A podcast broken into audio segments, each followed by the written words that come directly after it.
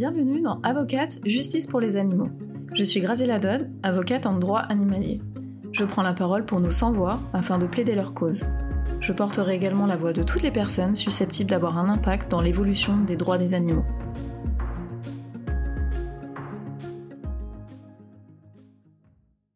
Cet épisode va être consacré à l'acquisition d'un animal de compagnie. Achat, adoption, don, j'aimerais vous exposer les règles qui vont être applicables à ce qu'on appelle l'acquisition d'un animal de compagnie, que ce soit à titre gratuit ou à titre onéreux. Autrement dit, on va répondre aux questions qui peut donner ou vendre un animal de compagnie, qui peut l'acquérir, comment, quelles sont donc les obligations de chacune des parties?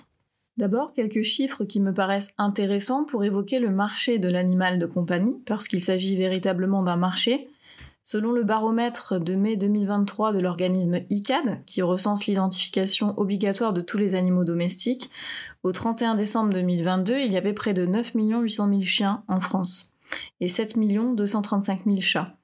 Au total, plus de la moitié des Français possèdent un animal de compagnie et on dénombre pas moins de 80 millions d'animaux sur le territoire français, selon un sondage IFOP de juillet 2022. Par ailleurs, le trafic d'animaux est le troisième trafic mondial derrière ceux de la drogue et des armes. Ce sont donc des chiffres vraiment considérables, d'où la nécessité d'encadrer les modes d'acquisition de l'animal de compagnie. Comme toujours en droit animalier, les règles sont éparpillées dans différents codes, notamment dans le code civil et dans le code rural et de la pêche maritime. Donc il y a un cadre juridique qui existe pour protéger les animaux, tenir compte de leur sensibilité et respecter leur bien-être, leur santé, etc. Selon les dispositions de l'article 515-14 du Code civil, les animaux sont des êtres vivants doués de sensibilité. Toutefois, cet article ajoute que sous réserve des lois qui les protègent, les animaux sont soumis au régime des biens. À partir du moment où l'animal de compagnie est toujours soumis au régime des biens en droit français, il est traité comme un bien et donc il peut être l'objet de contrats.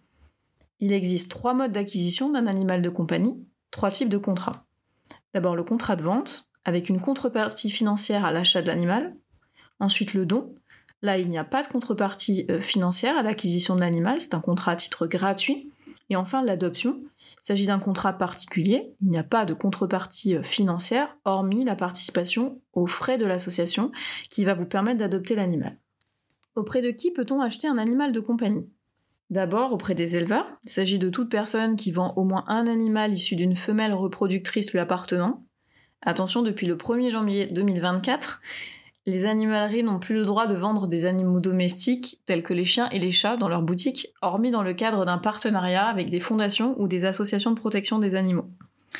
Ces établissements de vente pourront présenter des chats et des chiens qui appartiennent à ces fondations ou ces associations lorsque ceux-ci sont issus d'abandon ou lorsque les anciens propriétaires n'ont pas été identifiés.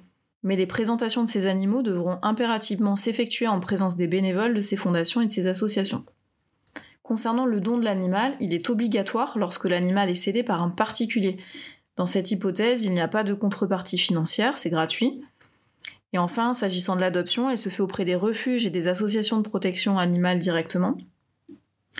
Concernant les mineurs, sachez que depuis la loi du 30 novembre 2021, désormais une personne de moins de 18 ans ne peut pas acquérir un animal de compagnie sans le consentement de ses parents ou des personnes qui exercent une autorité parentale sur lui.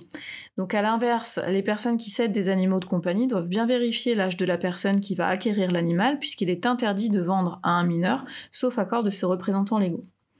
Alors ces éléments que je viens de vous donner, euh, c'était pour répondre à la question qui euh, et quelles sont les personnes qui peuvent acquérir ou céder un animal de compagnie? Maintenant, on va voir les conditions, c'est-à-dire comment peut-on acquérir un animal de compagnie? Vous ne pouvez pas acquérir un animal qui a moins de deux mois. Il faut un minimum de huit semaines de vie pour pouvoir récupérer un animal de compagnie. Ensuite, il y a une obligation d'identification de l'animal par puce électronique ou tatouage. Et ensuite, l'animal est enregistré auprès du fichier ICAD c'est au frais de la personne qui vous cède l'animal et cette identification, elle doit être faite au plus tard dans les 8 jours de la session. Un document doit vous être remis en ce sens et vous recevrez ensuite, en tant qu'acquéreur, de la part de l'ICAD, la carte d'identification de votre animal. Il y a en outre des documents obligatoires dans le cadre d'une cession d'un animal de compagnie. Une attestation de cession ou un contrat de cession. À partir du 1er octobre 2022, cela est issu des dispositions de la loi d'Ombreval du 30 novembre 2021. Un certificat d'engagement et de connaissance des besoins spécifiques de l'espèce doit être rempli par l'acquéreur de l'animal. Donc la personne qui cède l'animal doit attendre 7 jours après la remise de ce certificat à l'acquéreur pour lui remettre l'animal. À l'intérieur de ce document figure la mention de l'engagement de respecter les besoins de l'animal pour favoriser une adoption responsable. Avec l'ensemble de ces documents doit également vous être remis un certificat vétérinaire récent. Cet examen vétérinaire n'est pas un examen approfondi d'animal, il s'agit d'un examen dit apparent, mais il y a des mentions obligatoires dans ce certificat qui doivent y figurer, telles que le numéro d'identification euh, par exemple le respect de ces différentes obligations va vous permettre de vérifier le sérieux de la personne qui vous cède l'animal et à l'inverse, en tant que vendeur, de montrer votre professionnalisme. Concernant les chiens dits de première et de deuxième catégorie, parfois nommés les chiens dangereux ou potentiellement dangereux, il y a une réglementation spécifique. Ils vont être classés en deux catégories, les chiens d'attaque et les chiens de garde et de défense. Pour détenir ce type d'animal, il y a des conditions à respecter, notamment le fait d'avoir un permis de détention. Mais surtout, depuis le 6 janvier 1999, il n'est plus possible d'acheter, de vendre ou de donner un chien de première catégorie. C'est-à-dire que vous pouvez détenir un chien de cette catégorie si vous remplissez euh, plusieurs conditions, mais seulement si vous l'avez acheté avant cette date ou si, après cette date, vous l'avez adopté euh, auprès d'une association de protection animale. Dernier point qui me semble important d'aborder avec vous, c'est la manière dont sont présentées les offres en ligne pour l'acquisition des animaux de compagnie. La loi d'Ombreval a aussi apporté un certain nombre de nouveautés par rapport à ces annonces, et elles sont applicables depuis le 1er juillet 2023. En droit, vous avez toujours un principe et des exceptions.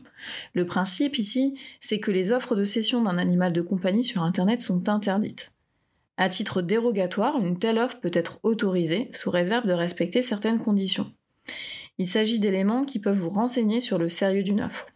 Ainsi, seuls certains sites internet agréés par le ministère de l'Agriculture peuvent diffuser ces offres. Elles doivent être présentées dans une rubrique spécifique dédiée aux animaux de compagnie, et seuls les éleveurs et les vendeurs peuvent diffuser ce type d'offres et indiquer la contrepartie financière attendue. En cas de don, la gratuité doit donc impérativement être mentionnée. Par ailleurs, il y a des informations obligatoires à faire figurer dans ces offres, telles que l'âge de l'animal, la mention de son inscription ou non à un livre généalogique type l'œuf ou l'ouf, selon qu'il s'agisse d'un chien ou d'un chat.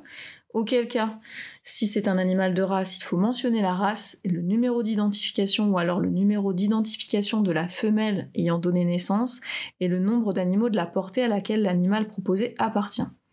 Si l'animal n'appartient pas à une race en particulier, il faut que ce soit spécifié. Et enfin, il faut que ce soit indiqué euh, le numéro d'immatriculation de l'éleveur, du vendeur, donc le sirène ou le sirette.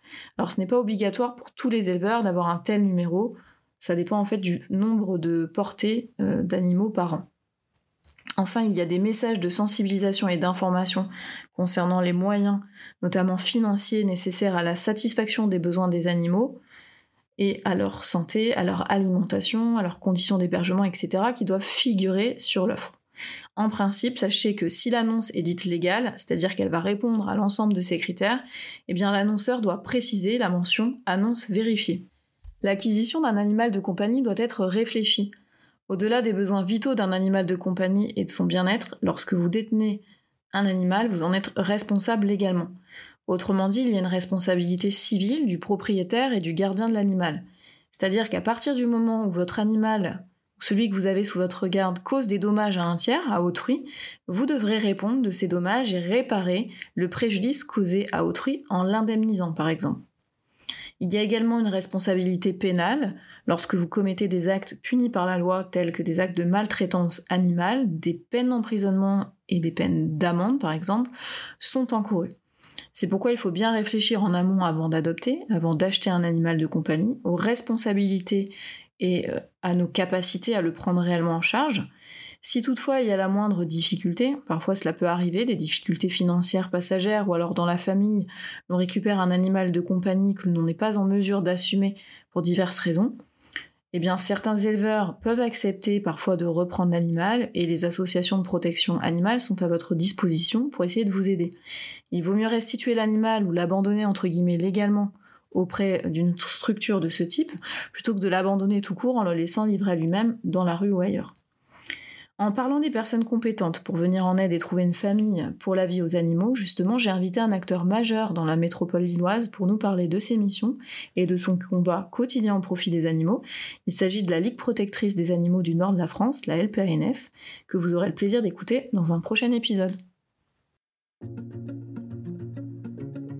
Cet épisode de Avocate Justice pour les animaux s'achève. J'espère qu'il vous a plu autant qu'à moi de le réaliser. N'hésitez pas à vous abonner à mon podcast ainsi qu'à commenter mes épisodes. Vous pouvez laisser un simple WAF, une idée de sujet que vous aimeriez entendre aborder ou le nom de votre animal de compagnie, cela m'aiderait beaucoup. Rendez-vous le mois prochain pour un nouvel épisode d'Avocate Justice pour les animaux. Ciao ciao